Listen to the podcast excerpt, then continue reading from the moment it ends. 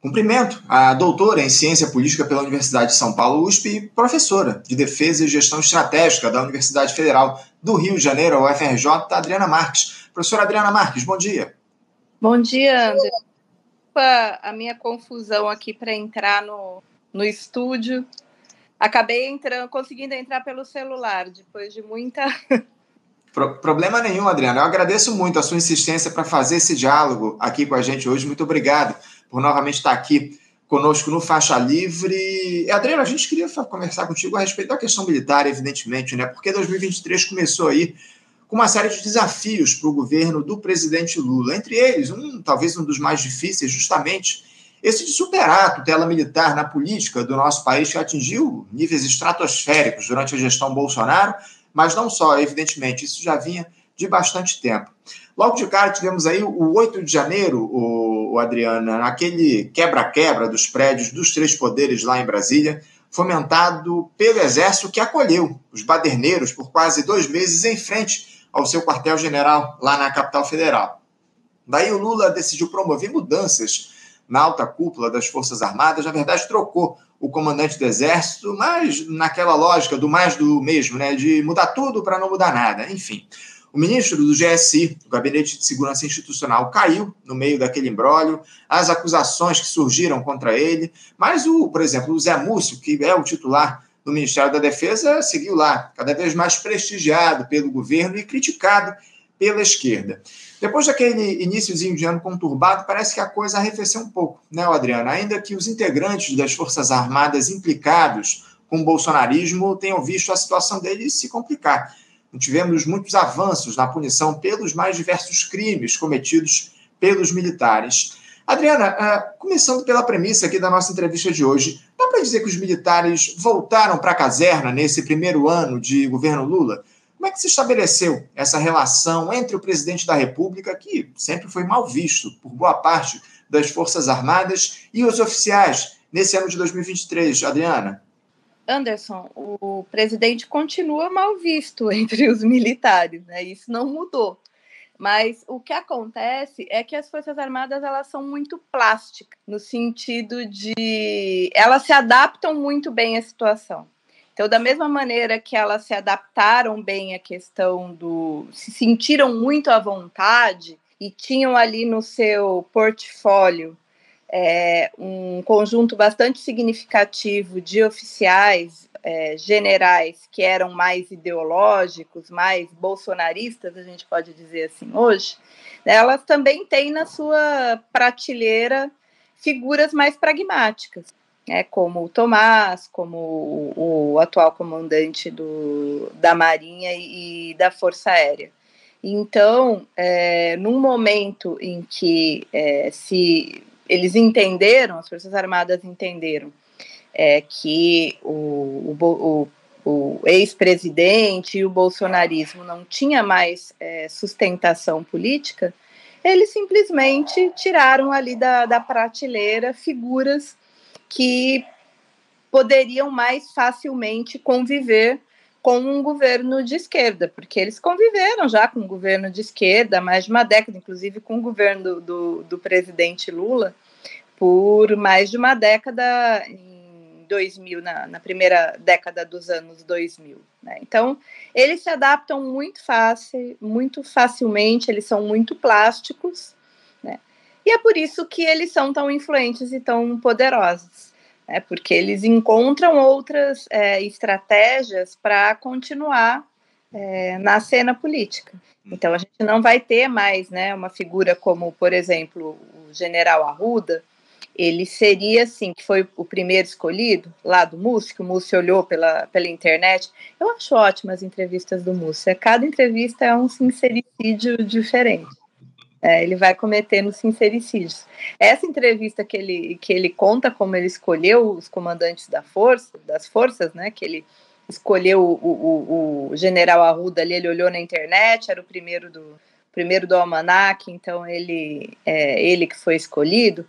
O general Arruda era uma figura que se adaptava melhor, né, à lógica anterior, à lógica do governo anterior, uma postura decisiva, é, mais ideológica, né, mais é, estriônica mesmo, né, uhum. como era a, a que é a figura do, do, comandante do exército que depois virou ministro da defesa, o, o Paulo Sérgio Nogueira, né, que eu acho que é o que melhor encarnava essa figura do, do comandante do, do exército num governo de, de extrema direita. Né.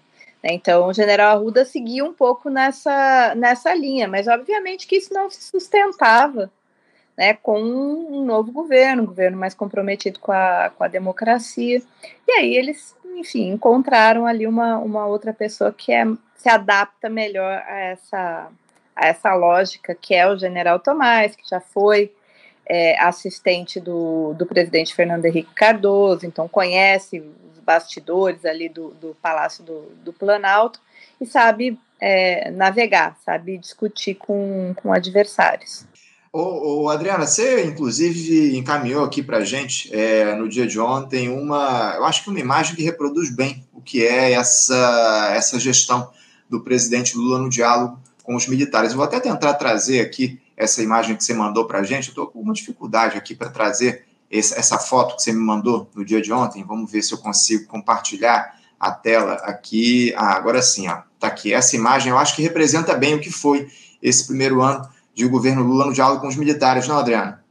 É, essa a gente, nós fizemos uma, olha, eu não, não trabalho com semiótica, tá? Então, vou uma análise, análise selvagem no sentido freudiano, né? porque não tenho né, muito, muita formação para isso, mas eu, eu acho essa, essa imagem é, assim icônica. Quando, quando você me pediu, né, quando vocês me convidaram, a produção, né, e você para falar o que tinha sido, né, fazer uma, um balanço do que tinha sido a relação entre o governo Lula e os militares em 2023, eu pensei assim, posso responder com uma imagem? Essa é a resposta. Né? A gente olha, essa foto ela tem tantas, tantos elementos interessantes para a gente discutir. Então a gente vê aqui primeiro esse aperto de mão coletivo, né, entre o, o, presidente Lula, o ministro Múcio e os ministros, é, os comandantes militares. Né? Então, é, essa, essa foto é, é uma representação né, do que é, uma, de uma postura do, do presidente Lula, que já é famosa, né, de conciliação. Né? Aqui está a acomodação né, que foi proposta e que foi conseguida, e que, na verdade, o presidente Lula é, é, pediu para o ministro Múcio, né, o que ele queria era uma acomodação com os militares, e aqui nessa foto o, o ministro Múcio está integra, entregando né, ao presidente essa acomodação. Mas o que eu gosto dessa foto, porque até a foto que foi para os jornais, né, que saiu na imprensa, ela era um recorte menor né, só do, do aperto de mão entre é, o presidente Lula e os comandantes militares. Mas eu achei muito interessante assim os, os personagens que estão mais distantes na foto, né, e um pouco o que eles querem dizer, porque as mulheres estão do lado ali. Então a gente tem né, a, a, as mulheres do lado, um pouco mais distantes, olhando essa cena de uhum. acomodação, de pacificação. E se a gente olha, a mulher que está mais distante aí, que a gente vê, é, se tivesse um quadro maior a gente veria melhor, né? Mas é, é do enquadramento da foto. Uhum. É a Ellie Franco. Sim. Que é uma, uma mulher negra, que é a maioria da, da população brasileira, que é não branca, que é, é a, a, mulher não branca, periférica, que, que deu a vitória para o presidente Lula. Né? O, o, as eleições de 2022 elas foram muito, muito disputadas. Sim. E os segmentos que garantiram a vitória é, do presidente Lula foram as mulheres não brancas, é, periféricas, que não, voltar, não votaram no, no outro candidato em parte por medo da, da questão do, do armamentismo, por esse é, discurso é, muito belicista do, do, do, outro candidato que ameaçava, né, enfim, a integridade física delas, do, da família. Então votaram com essa expectativa e de repente a gente vê ali a Aniele que representa tudo isso, olhando essa grande acomodação né, entre é, os homens brancos e, e, os comandantes militares. É e a outra, a outra hum. que me chamaram a atenção quando a gente olha o enquadramento, né, quem está mais ali atrás, primeiro que tem um militar acima que parece que está tutelando tudo, né? é, a, é. a, República tutelada. Aí a gente tem aqui Lúcio, o ministro do GSI, Isso. que, que não é, não está fardado, mas que também é um militar da reserva. Uhum. Mas a figura mais interessante aí é aqui nos, aqui nos redime é o menininho. Porque o menininho, ele tá, o menininho representa aí é, as novas gerações, né, que vão pagar a conta de mais esse acomodacionismo entre né, o presidente Lula e os militares. É isso, é isso, muito bem colocado. Agora, o, o Adriana, para além dessa foto aqui, eu queria te questionar o seguinte: Uh, você acha que faltou coragem ao presidente Lula para enquadrar os militares nesse momento que ele teve? Porque o, o Lula ele perdeu aí, pelo menos na minha avaliação, uma oportunidade histórica de realizar mudanças profundas nas hostes das Forças Armadas, na doutrina militar do nosso país, em especial logo lá, depois do 8 de janeiro. Existia muita expectativa em torno das medidas que o presidente tomaria justamente nesse sentido. Houve pressão por parte da esquerda para ele fazer uma limpa nas Forças Armadas, mas ele recuou de alguma forma, trocou lá o comandante do Exército e não estabeleceu mais mudanças nesse sentido. Você acha que uh, o Lula perdeu de fato um, um, momento histórico a partir do momento em que ele tinha uma, acumulado uma força política uma, enorme para promover mudanças? Ele certamente seria apoiado pelo país caso uh, fizesse ali alterações nas hostes das Forças Armadas. O Lula perdeu uma oportunidade histórica de fato, agora olhando para trás, o, o Adriana? O Lula perdeu a oportunidade histórica quando ele nomeou o ministro da Defesa. Com esse ministro da Defesa, não, não tem como fazer essas mudanças que você colocou, Anderson, porque boa parte dessas mudanças elas são iniciativas do Ministério da Defesa para fazer esse tipo de, de abordagem.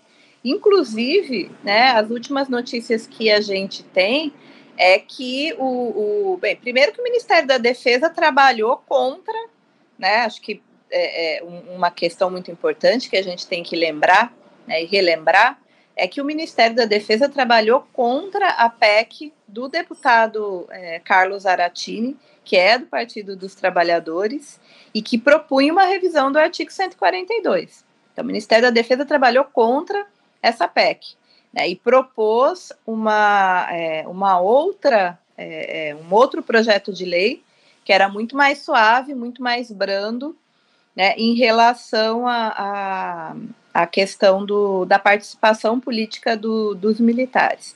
Aí, não satisfeito com isso, o é, Jacques Wagner, que é o líder do, do governo no Senado, fez outras mudanças é, nessa PEC, a tornando ainda mais amena do que ela já estava, e permitindo, por exemplo, que militares da, da ativa venham a assumir ministérios, porque isso não estava na PEC. Né? A ideia era, pelo menos, impedir né, que militares da ativa participassem desses, desses cargos no, no, no primeiro escalão, e isso não foi nem iniciativa do Ministério da Defesa. Isso foi iniciativa do líder do governo no, no Senado.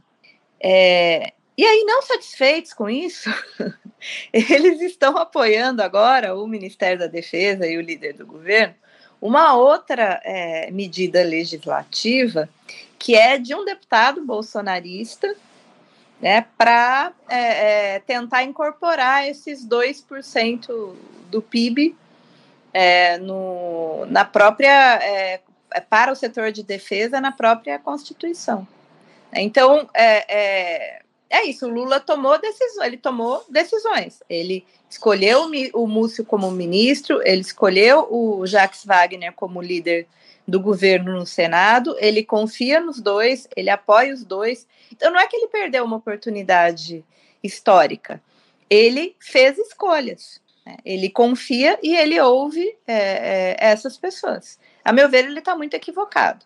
E o país paga um preço alto por isso. Isso, não, na sua avaliação e na avaliação de boa parte da esquerda, né, o, o Adriano? Tivemos aí, como eu citei, muitas críticas por conta dessa atuação do presidente Lula, desse diálogo do chefe do executivo com as Forças Armadas ao longo do ano de 2023. Agora, um outro ponto que a gente precisa tocar nessa questão toda militar é justamente a justiça, não é, o, o Adriano? Porque, por enquanto, a, a justiça ainda não chegou àqueles militares que tiveram envolvimento na tentativa de intentona lá do 8 de janeiro. Até aqui, só os magrinhos aí é que estão sendo punidos por aquele por aquele quebra-quebra lá em Brasília. Você acha que 2024, Adriana, pode ser aí o ano de um novo grande acordão entre o judiciário brasileiro e as Forças Armadas diante de tantos crimes que foram cometidos pelos oficiais, não só, evidentemente, no 8 de janeiro, mas em outros episódios, como a própria pandemia, enfim, ao longo do, do governo Bolsonaro tivemos inúmeros casos aí onde os militares atuaram de maneira criminosa. Uh, será que, diante de tudo isso que está colocado, só o Mauro Cid é que vai pagar o pato por toda essa bandalheira que a gente teve, ô, ô Adriana? É, Anderson, deixa eu voltar um pouquinho no, no, comentário que você fez anterior, porque eu achei importante, né? Você falou assim que a minha análise é a análise de, de boa parte da esquerda, mas na verdade não só da esquerda, uhum. né? Falando no. É porque acho que eu estou muito é, sugestionada por um, um, material que eu estou lendo agora, que foi produzido pelo Felipe Nunes, que ele é, ele é professor da, da Federal de Minas Gerais, mas ele também é o diretor da Quest e ele teve acesso a muitos dados, né? E ele está soltando agora aos poucos esses dados, né? Analisando o resultado das eleições presidenciais é, do ano passado. E eu falei que um dos grupos que foi é, responsável pela vitória do presidente Lula foram as mulheres não brancas periféricas. O outro grupo, que é um grupo muito pequeno, mas ele é muito importante é, para a opinião pública, para a formulação de políticas públicas, são os chamados é, liberais sociais, liberais progressistas. Existe essa categoria, né? Parece que a, é porque a gente passou depois de, de quatro anos de extrema direita, né? A palavra liberalismo parece até um, um, um palavrão, mas tem um grupo pequeno de pessoas que se consideram é, liberais, mas que têm é, que tem compromisso com é, as pautas democráticas. E esse grupo, que é um grupo bastante influente nas mídias tradicionais, no, nesses, né, no, no ambiente é, é, das finanças, né, esse grupo também apoiou o presidente Lula. E esse grupo, ele tem uma visão bastante é, negativa do papel que as Forças Armadas desempenharam, né, nessa essa lambança que, que você colocou nos últimos anos. Esse grupo quer ver esses caras punidos, esse grupo quer ver general preso. Então, não, é só é, a esquerda. Né? Existem outros aliados táticos assim que talvez devessem ser mais ouvidos ou ou procurados é, para se pensar nesse processo de reconstrução mesmo do, do papel do, dos militares num regime democrático. Né, os sociais liberais, nesse, nessa pauta em específico, eles são aliados. E eles têm muita força. E, e, e, onde que a gente vê isso? A gente vê isso, por exemplo, vocalizado é, nessa mídia mais tradicional, que tem pegado no pé dos militares no, nos últimos tempos. Não sei se você tem, eu tenho acompanhado né, a cobertura, eles têm pegado no pé, eles têm mostrado ali como, né, como esses militares não, não foram punidos. Às vezes eles estão até mais é, vigilantes nessa tarefa né, do que a esquerda, que às vezes uma parte da, da esquerda que tende a, a contemporizar com, com os militares.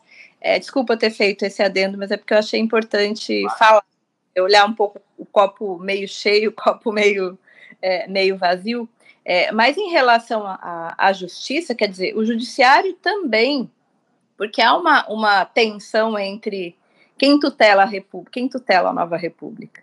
Né? Há uma tensão sobre quem tutela a nova República. Essa tensão acontece justamente entre é, quais foram é, as, as, os dois polos de poder que é, tensionaram e que ampliaram o seu poder na nova república em diferentes momentos. Né? Os militares e o judiciário. Então, antes dos militares terem esse protagonismo todo, né, particularmente né, a partir do governo do governo do ex-presidente, é, quem é, tinha um grande protagonismo era o Poder Judiciário. Né? No auge do lavajatismo ali, eram os juízes que decidiam tudo.